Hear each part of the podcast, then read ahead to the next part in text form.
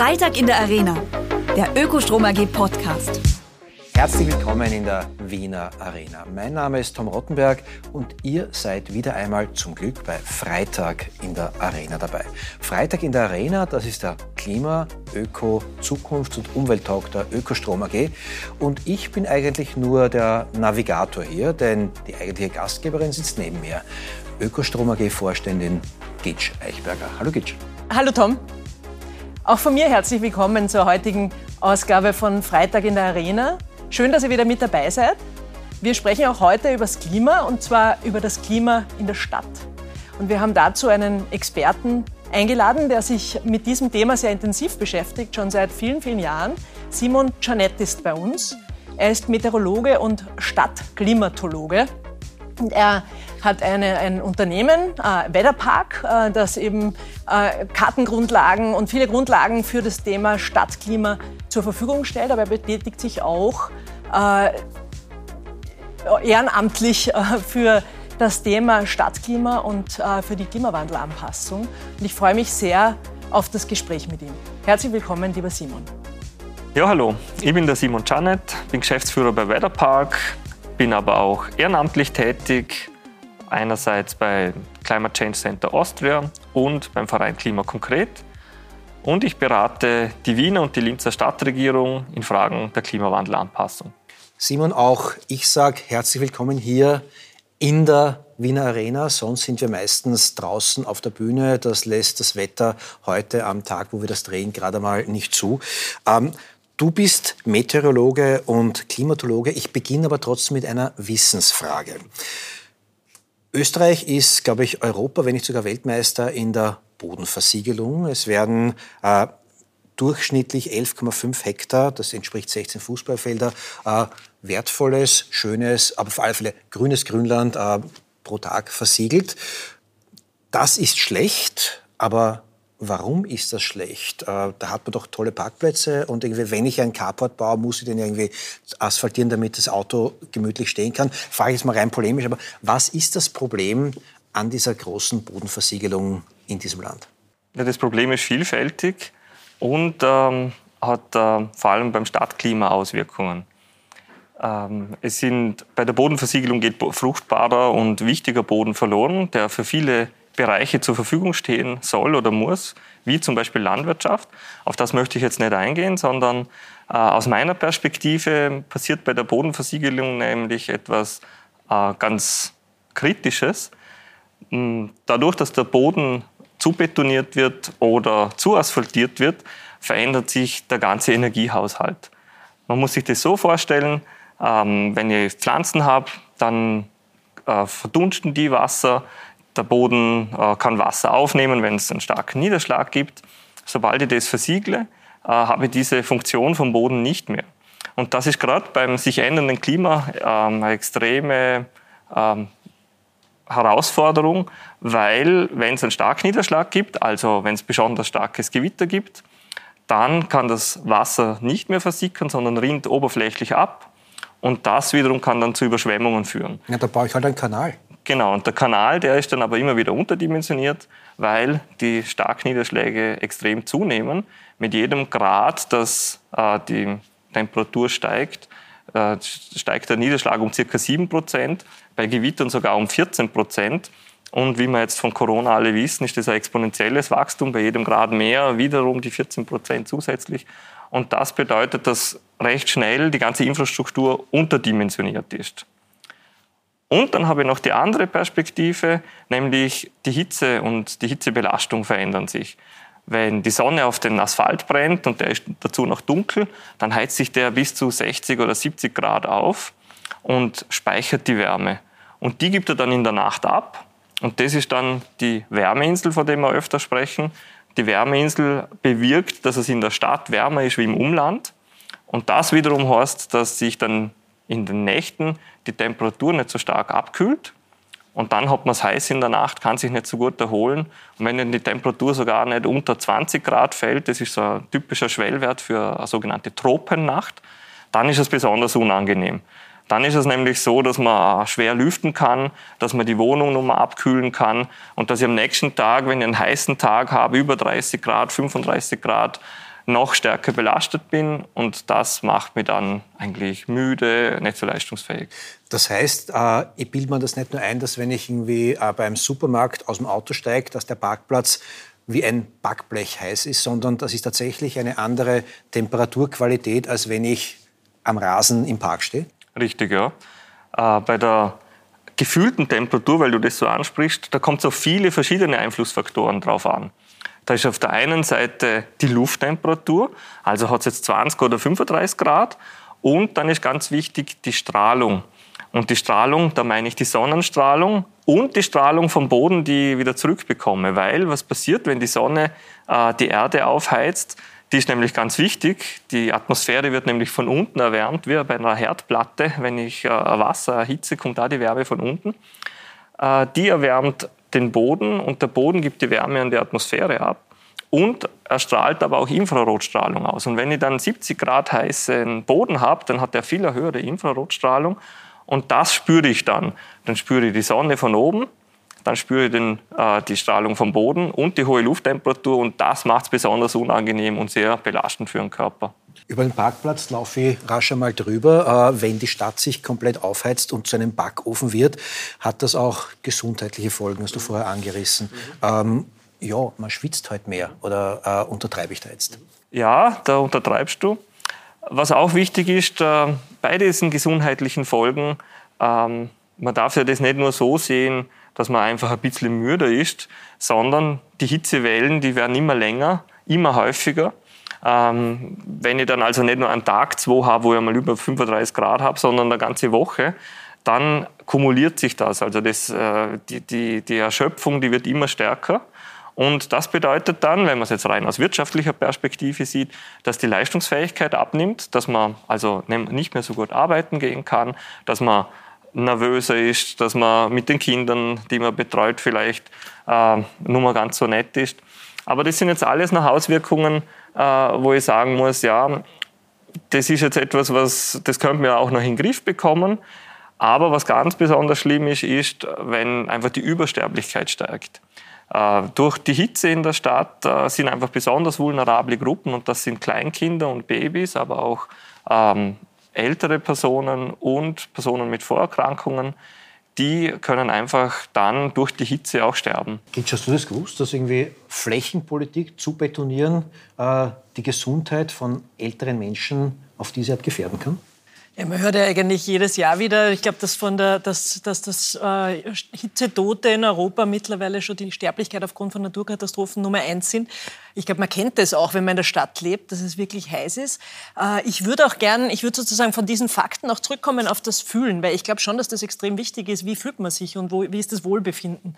Und du hast, ähm, Simon, ich habe mir, hab mir im Vorfeld ein paar Interviews von dir durchgelesen und da, und da sagst du, ähm, eine klimafitte Stadt erkennt man daran, dass man nicht am Wochenende ins Auto steigen muss und rausfahren muss in die Natur, ähm, sondern dass man sich letztendlich in seinem Kretzel auch wohlfühlt. Und mich würde interessieren, und ich, ich, ich glaube das ja dran, weil wir kommen dann sicher auch noch dahin, warum handeln wir anders, als es eigentlich gescheit wäre, aber um das besser zu verstehen, die Frage an dich, ähm, wie kann man sich denn diese Vision vorstellen? Wie, wie fühlt sich denn eine Stadt an oder wie schaut eine Stadt aus, die, die klimafit ist? Also unabhängig jetzt von den Sterblichkeitsraten, die dann hoffentlich nach unten gehen, aber wie fühlt sich die, das für mich an? Die Stadt ähm, soll eigentlich ein Wohlfühlraum sein. Ich soll eigentlich draußen gerne mich aufhalten, äh, weil ich dann erstens soziale Kontakte habe, aber auch, wenn ich Wege habe, wenn ich irgendwo hin möchte, dann das, äh, das eben nicht so heiß empfinde. Vor allem während Hitzewellen im Sommer ist das besonders wichtig. Und die Stadt ist eine ruhige Stadt, ist eine Stadt, wo ich ähm, gern zu Fuß gehe, wo ich mit dem Rad fahren kann und wo ich bei Hitze auch im Schatten mich aufhalten kann. Wo ich mal kurz hinsetzen kann, wenn es jetzt besonders anstrengend ist, weil die Lufttemperatur, die wird einfach höher werden. Wir werden einfach öfter heiße ähm, Phasen haben, wo wir uns damit ähm, auseinandersetzen müssen, wie gehen wir damit um. Äh, da ist es auf der einen Seite wichtig, dass sich eben die Stadt, wie sie gebaut ist, anpasst und auf der anderen Seite aber auch, dass wir kulturelle Veränderung äh, machen, nämlich zum Beispiel Stichwort Siesta. Wir könnten also überlegen oder auch uns ausmachen, gesellschaftlich ausdiskutieren, dass es sinnvoll ist, während der heißesten Phase des Tages, also über Mittag bis am frühen Nachmittag, äh, nicht unbedingt draußen sein zu müssen. Weil äh, dadurch, dass wir so viel CO2 in die Atmosphäre bringen und der Klimawandel so schnell voranschreitet, müssen wir uns einfach auf das gefasst machen, dass es besonders heiß wird. Das interessiert mich jetzt, weil für die Siesta kannst du mich sofort haben. Ähm, die Frage ist nur, wie schaffen wir das, wie schaffen wir so etwas gesellschaftlich wirklich hinzukriegen? Weil es geht ja auch darum, wenn ich dich richtig verstehe, dass in Straßen äh, Parkplätze weggeräumt werden, dass man Bäume hinstellt. Und es geht ja da tatsächlich um eine Veränderung, die die, die auch was bedeutet. Das heißt ja dann auch für jemanden, dass er dort sein Auto nicht stehen haben kann. Äh, und, und, und, und. Äh, plus DCS dazu Mittag. Wie bringen wir denn das ins Gehen? Wie schaffen wir das? Ja, ich finde, das ist der Knackpunkt und um das geht's. Und äh, einerseits äh, haben wir den Vorteil, dass es dass wir darauf schauen können, wie gehen andere damit um, wenn es besonders heiß ist. Und da können wir in den Mittelmeerraum schauen, in den arabischen Raum und dort schauen, wie ist einerseits, ähm, wie werden Gebäude, wie wird die Stadt gebaut und auf der anderen Seite ähm, können wir das dann für uns übernehmen, adaptieren und in unsere Städte bringen. Ja, und das bedeutet auch, dass ich anders den Platz aufteilen muss. Jetzt fahre ich dir als, äh, ich glaube, du bist jetzt Vorsitzender des Stadtklimarates, der berät den Bürgermeister und die äh, Stadtregierung in klimatologischen äh, und Klimaschutzfragen. Jetzt fahre ich dir trotzdem ein bisschen mit dem Stellwagen ins Gesicht. Äh, Im letzten heißen Sommer, das war der viertheißeste jemals gemessene Sommer in Österreich, glaube ich, ähm, waren die äh, Klimaschutz- und Hitzeschutzmaßnahmen der Stadt Wien, die als Klimaschutzmaßnahmen verkauft worden sind, dass man in ein paar Parks und ein paar Straßen so Nebelduschen aufgestellt hat. Äh, die haben halt, wenn du durchgegangen bist, ein bisschen einen Wasserschleier da gelassen. Ähm, das ist Kosmetik, aber kein Klimaschutz. Äh, du bist im Stadtklimarat. Bist du schuld daran oder haben die einfach nicht auf das gehört, was du ihnen gesagt hast? Zuerst möchte ich noch ähm, ganz eine wichtige äh, Frage vom Wording her klären. Äh, wir müssen aufpassen, dass wir Klimaschutz wirklich auf das beziehen, dass es da um die Treibhausgaseinsparung geht und ums CO2-Einsparen. Der ist ganz zentral und sehr wichtig, weil wir müssen nämlich verhindern, dass wir uns eigentlich nicht mehr richtig gut anpassen können. Dazu ist Klimaschutz besonders notwendig. Und auf der anderen Seite geht es um die Anpassung und Anpassungsmaßnahmen. Und Anpassungsmaßnahmen, wie du richtig angesprochen hast, die gibt es einfach in unterschiedlichen Ebenen. Die gibt es auf der einen Seite auf der strategischen Ebene, also dass, dass man von der Stadt her mal schauen muss, wo habe ich welches Klima und welche meteorologischen und stadtklimatologischen Phänomene.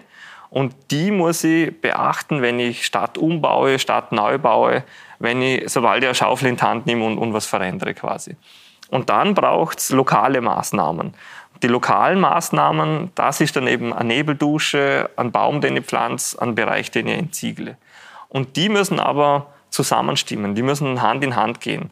Ich brauche also einen passenden Mix aus Maßnahmen für jede Stelle und das muss auch noch in diesen strategischen äh, Teil der Stadt hineinpassen. Aber der strategische Teil, den habe ich als Bewohner dieser Stadt im letzten Sommer äh, eigentlich nur als Worthülsen wahrgenommen, während irgendwie ich ab und zu durch so Nebelduschen marschiert bin. Ich, ich steige da jetzt von diesen Nebelmaschinen nicht runter, weil äh, verkehrsreduzierende Maßnahmen, also wo man den äh, Straßenverkehr reduziert hat, oder äh, eben Entsiegelungsmaßnahmen äh, im großen Ausmaß, vielleicht bin ich ja blind, die haben nicht stattgefunden. Genau, das ist schon etwas, was ähm, ganz wichtig ist, dass es passieren muss und passieren soll. Ähm, mit dem Klimarat sind wir jetzt seit drei Jahren tätig. Und ich stelle mir auch immer wieder die Frage, ist das, was ich da mache, wirksam? Oder ist es ein Feigenblatt, dass man halt einen Klimarat hat in Wien und, und der, der, wird dann halt schon irgendwann bewirken? Oder man kann nach außen hin sagen, wir haben einen Klimarat. Ähm, ich habe aber die Frage für mich jetzt immer wieder damit beantworten können, dass wir sehr wohl sehr wirksam sind. Es sind ein paar wichtige Weichenstellungen gemacht worden, die jetzt im täglichen Leben noch nicht so spürbar sind. Das stimmt.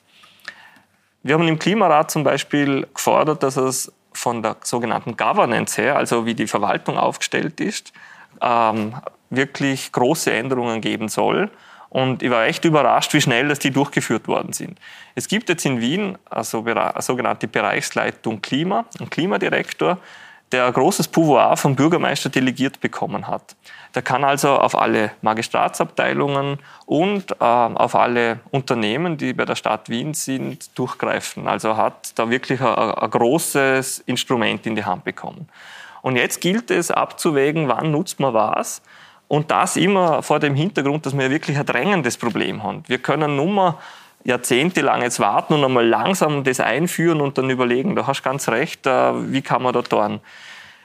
Das hängt natürlich ganz stark damit zusammen, dass der Wissenschaft über Jahrzehnte einfach nicht geglaubt wurde, wie arg dieses Klimaproblem wird und dass es jetzt schon eine Klimakrise ist und kurz vor der Klimakatastrophe.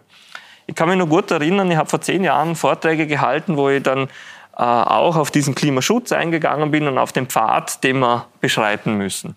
Und dann habe ich erklärt, wenn wir im nächsten, übernächsten Jahr diesen höchsten Punkt des CO2-Ausstoßes weltweit haben, dann muss es so pro Jahr um 2-3 Prozent fallen. Das kann man machen.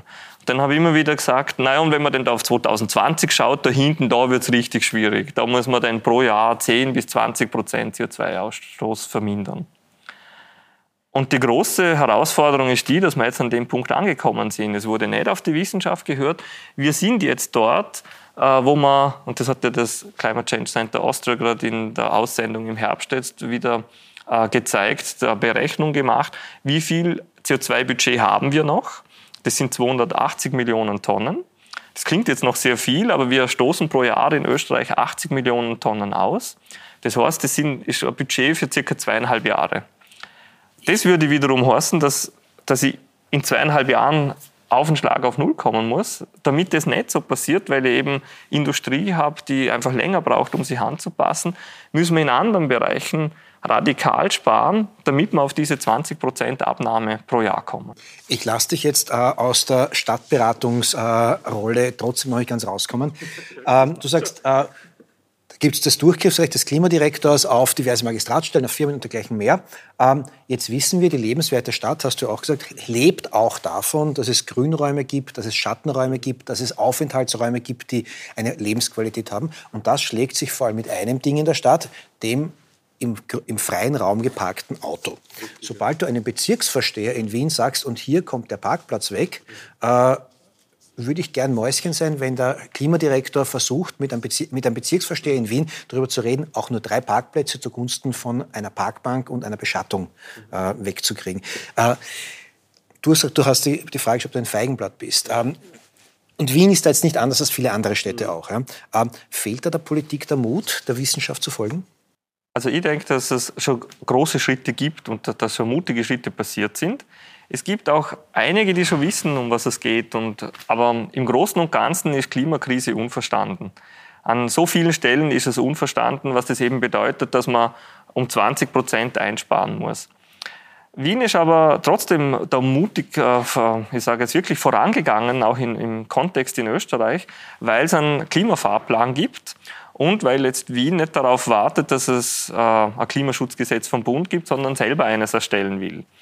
Es ist da, und das, das ist das, was, was mich wirklich äh, stört und, und wo ich immer wieder äh, an dem knabbere selber ganz stark, das ist dieses Unverständnis, dass es jetzt nicht um einen Politikhack geht und dass man sich profilieren kann mit dem einen oder anderen, was man jetzt wieder besser gemacht hat wie die andere Partei.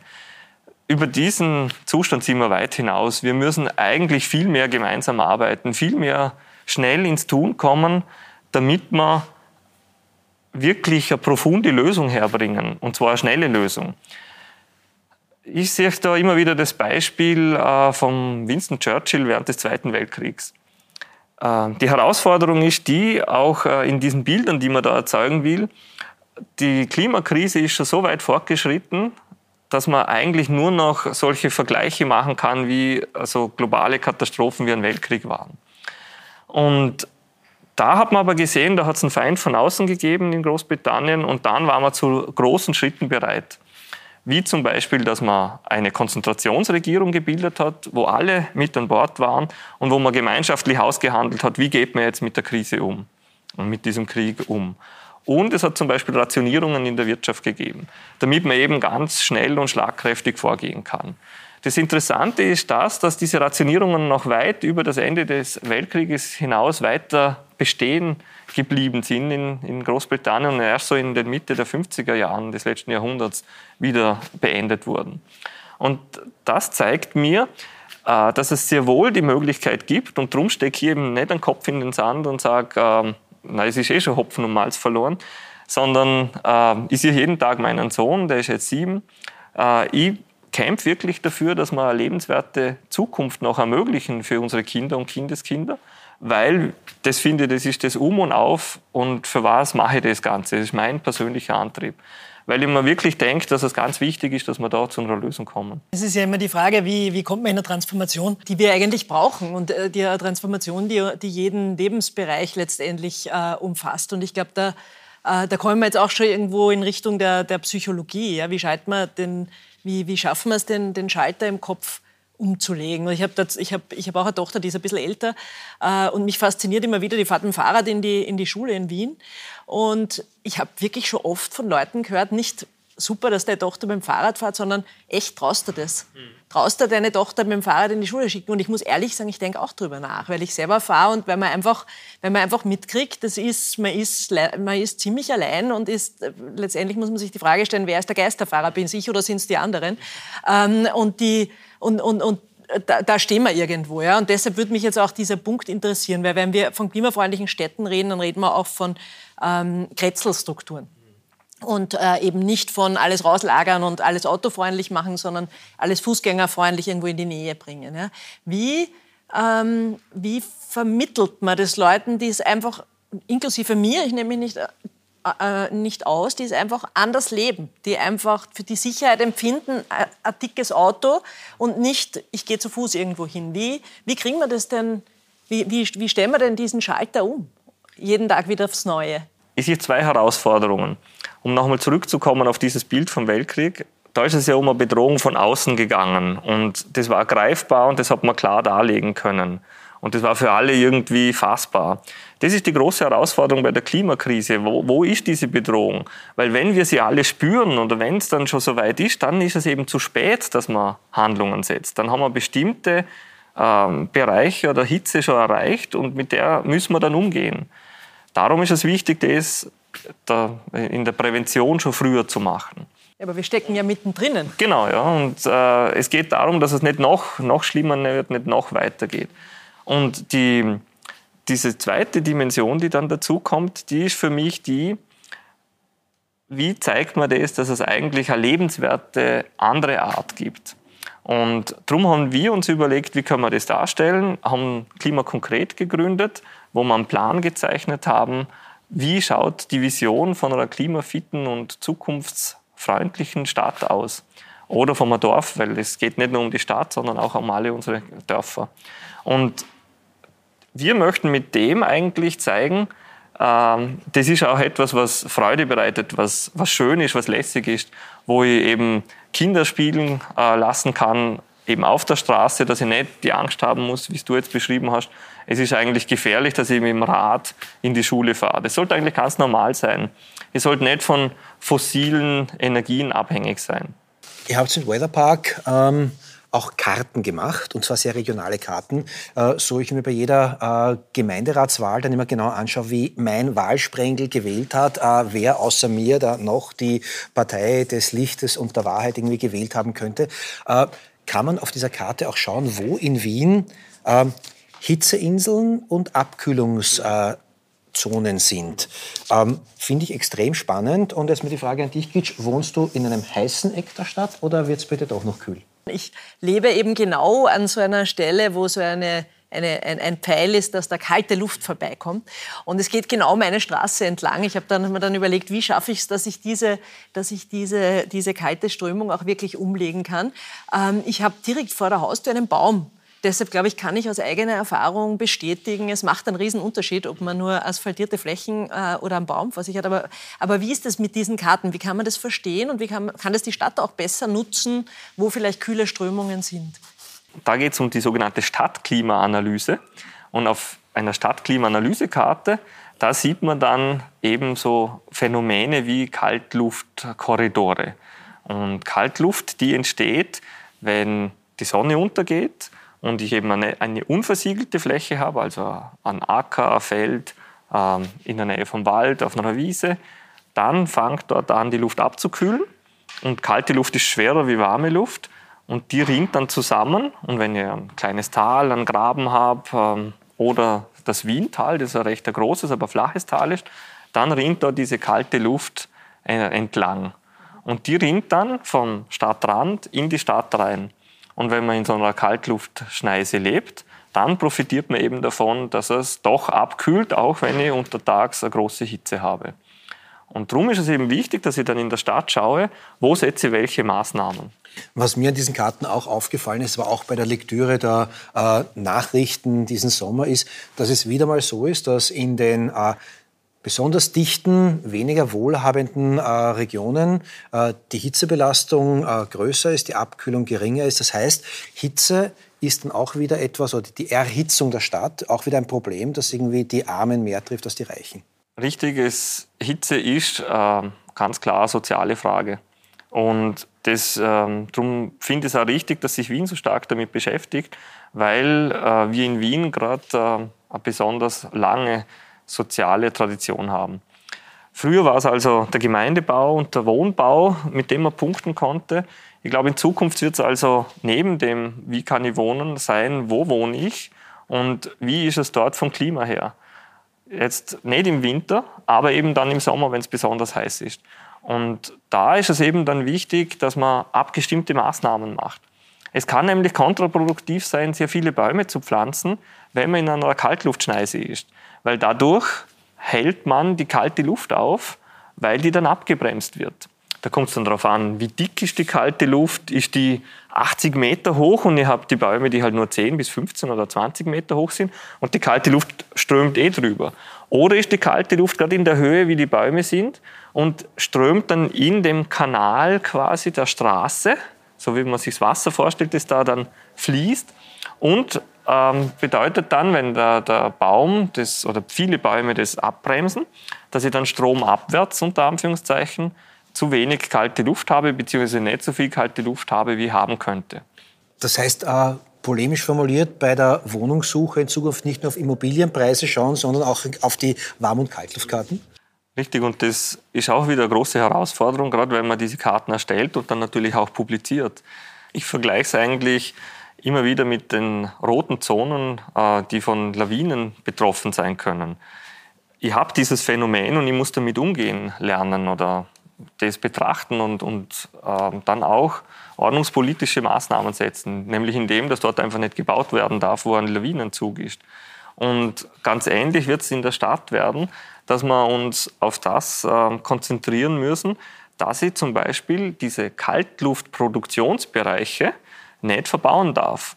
Weil, wenn ich dort versiegle, dann sind sehr viele Leute betroffen, die dann eben keine Kaltluft mehr bekommen können. Und daher ist es wiederum wichtig, auf das zu schauen, was habe ich für tolles Potenzial, wenn wir jetzt bei Wien bleiben, im Wienerwald, aber auch in Linz oder in Innsbruck oder in Graz gibt es diese Bereiche, die eben freigehalten werden müssen, gerade im Hinblick auf äh, Klimawandel und immer höhere Temperaturen, äh, kann man nämlich ganz genau untersuchen in diesen Szenarien, wie wirkt sich die Kaltluft aus, wie weit kommt die noch, verändert sich das?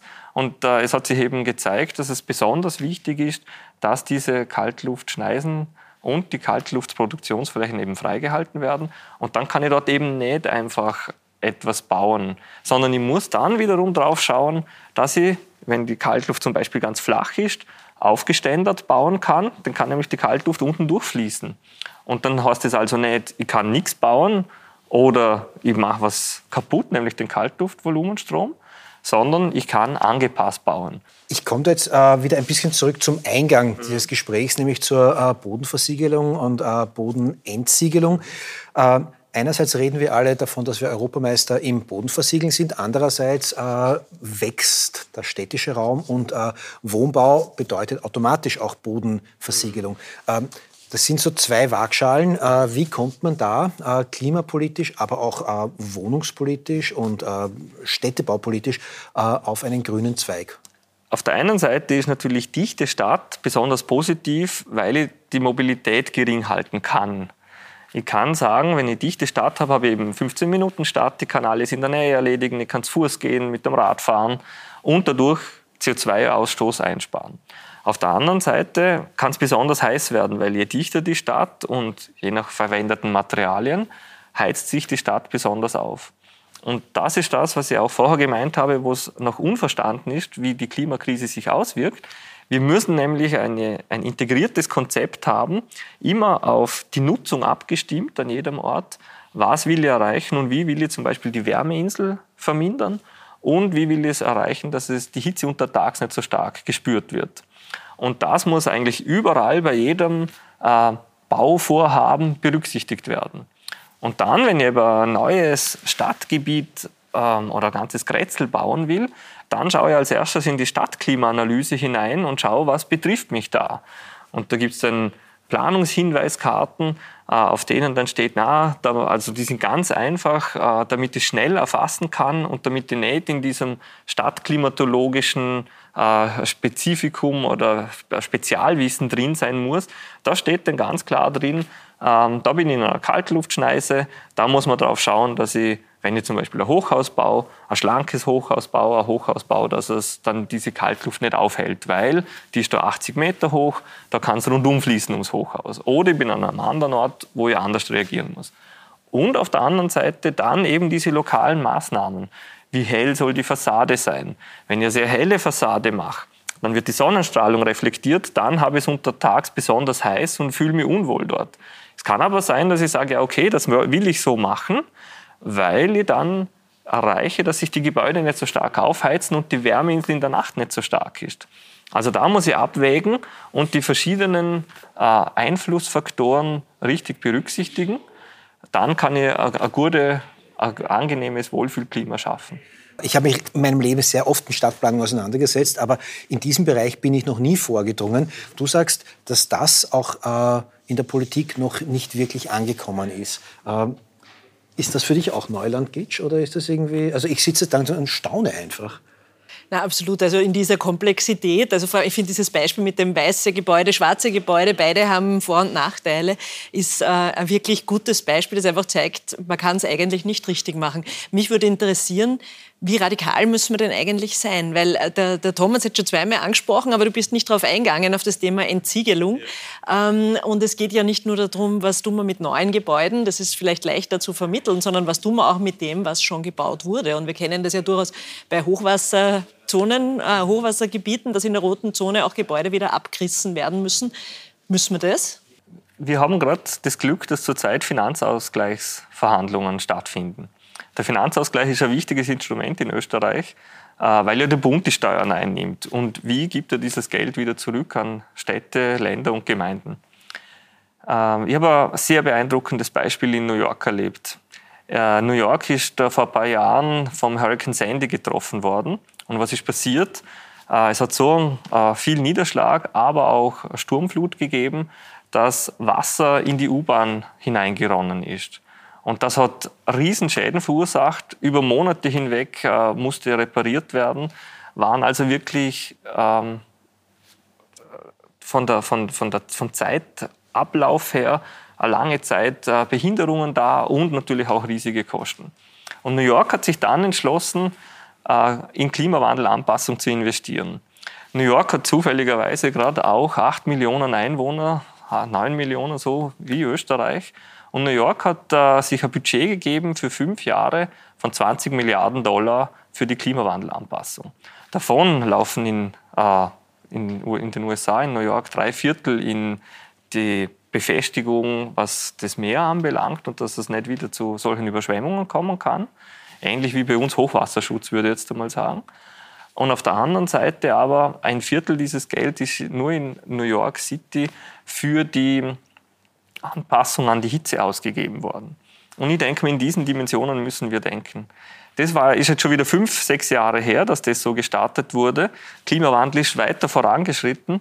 Ich denke, dass wir in Österreich auch so ein Programm brauchen, auch in der Größenordnung. Ähm, ich denke, es wäre sicher gut, wenn es noch ein paar Milliarden mehr wären. Aber so in der Größenordnung von 25 Milliarden denke ich mir schon, dass es für den nächsten Finanzausgleich notwendig wäre, äh, Geld zu investieren nämlich nicht nur in den Klimaschutz, sondern hier besonders in die Anpassung. Dezidiertes Geld, weil man muss sich das vorstellen, wir haben 2000 Gemeinden in Österreich. Äh, wenn in jeder Gemeinde von den, äh, von den 20 Milliarden was gebe, dann bin ich erst wieder nur bei ein paar Millionen. Und Umgestaltung unseres gesamten Freiraums, das wird wirklich viel Geld kosten. Aber natürlich auch ein Riesen-Benefit sein, weil was passiert denn, wenn wir es nicht machen? Dann wird ja das nicht nichts kosten. Also nichts tun kostet nicht nichts, sondern das wird ja auch äh, riesige Kosten verursachen. Einerseits ähm, dadurch, was wir schon vorher gesprochen haben, dass ich in der Leistungsfähigkeit geringer bin. Das hat wirtschaftliche Auswirkungen, dass Leute sterben. Aber auch, äh, und das muss man sagen, man muss sich nur mal diese Studien anschauen, der Cost of Inaction, COIN-Studien heißen die. Da ist das für alle Sektoren in Österreich genau beschrieben und ausgerechnet, welche riesigen Schäden auf uns zukommen, wenn wir eben im Klimaschutz zu wenig tun, aber auch wenn wir bei der Anpassung zu wenig machen. Nichts tun kostet wahnsinnig viel. Und da möchte ich jetzt am Ende des Gespräches auf die kleinste gesellschaftliche Einheit kommen, die nämlich auch nicht nichts tun soll, sondern etwas tun kann, um auch einen Klima-Impact zu erreichen. Wir haben hier in Freitag in der Arena immer diesen Tipp am Freitag, wo wir unsere Gäste bitten, einen möglichst einfachen, möglichst niederschwelligen Tipp zu geben, der in Summe dann doch auch einen Impact hat äh, und wo jeder dann nicht sagen kann, nichts tun kostet mir nichts. Der Ökostrom AG Tipp am Freitag mir ist es ganz wichtig, dass man diese individuelle Ebene mit der strukturellen Ebene verbindet. Weil ähm, die richtig äh, großen Schritte können wir machen, wenn wir als Gesellschaft tätig werden. Darum ist mein Tipp, schau auf klimakonkret.at. Dort gibt es diese Vision, diesen Plan zum Anschauen. Und dort äh, kann man sich dann aussuchen, was für eine Maßnahme gefällt mir besonders gut, was finde ich lästig, was wird bei mir daheim gut passen und mit dem dann zu den politischen Vertreterinnen und Vertretern gehen und mit denen darüber reden, setzen wir doch was um, machen wir bei uns was. Schau her, da gibt es sogar lässige Ideen, die schon wissenschaftlich abgesichert sind. Das hilft und das könnte man bei uns tun. Simon Schandert, ich bedanke mich ganz, ganz herzlich für dieses Gespräch. Die letzte Frage bekommt unhöflicherweise hier nicht der Gast, sondern die Gastgeberin. Gitsch, was nimmst denn du aus diesem Gespräch mit dem Simon mit? Ja, ich glaube, ähm, jeder, der uns zugehört hat, hat äh, im Laufe des Gesprächs dasselbe Gefühl gehabt, das mir jetzt auch überbleibt. Das Thema ist viel komplexer, als man sich das vorstellen würde. Äh, es geht eben nicht um irgendwo einen Baum oder äh, oder, oder einen, einen Park äh, und um kleine Maßnahmen, sondern es geht wirklich um ein ganzheitliches Thema. Ähm, mir war auch nicht bewusst, dass ähm, dass das Thema Klimafit eigentlich sich wirklich auf das Thema Hitze letztendlich in der Stadt vor allem äh, zuspitzt. Äh, das, und das, das einfach so ein großes für uns werden wird, das habe ich, das habe ich wirklich gelernt und ähm, die Komplexität habe ich noch nicht komplett verstanden. Also deshalb, deshalb tue ich mir jetzt auch schwer, Thomas, es zusammenzufassen.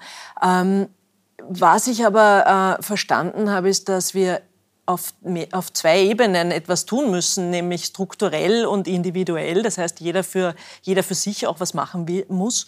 Und äh, bei dem Strukturellen ist das Thema Geld schon ein, da haben wir wenig jetzt drüber gesprochen, aber es ist natürlich ein, äh, ein extremer Faktor. Wie, wie finanzieren wir auch äh, und, äh, und wo kriegen wir das Geld her? Ähm, beziehungsweise woher kriegen wir den Willen, das Geld zu investieren? Ich möchte es so formulieren äh, um, um die Maßnahmen zu setzen, weil das sind große Maßnahmen äh, die einfach so eben nicht ein Gebäude sind, sondern die ganze Stadt betreffen. Also das ist tatsächlich äh, echter Thema, das mich, das mich jetzt in der Folge da auch beschäftigt. Und ich möchte aber Mut machen, ähm, abschließend äh, und auf deinen, auf deinen Tipp auch eingehen. Ich habe selber, ich bin ja selber Fahrradfahrerin und, äh, und habe es einmal ausprobiert, weil mich genervt hat, dass bei mir in der Straße, das ist eine Einbahn, äh, dass ich dann nicht gegen die Einbahn fahren durfte. Und es hat ein E-Mail gereicht äh, an die Bezirksvorstehung und da wurde die Einbahn umgedreht. Und ähm, das ist jetzt vielleicht kein gutes Beispiel für die, äh, für die Anpassung an den an den Klimawandel, aber es zeigt einfach, dass man auch als Bürger letztendlich sich einmal nur hinstellen muss und sagen muss, so bitte, ich würde mir das jetzt wünschen.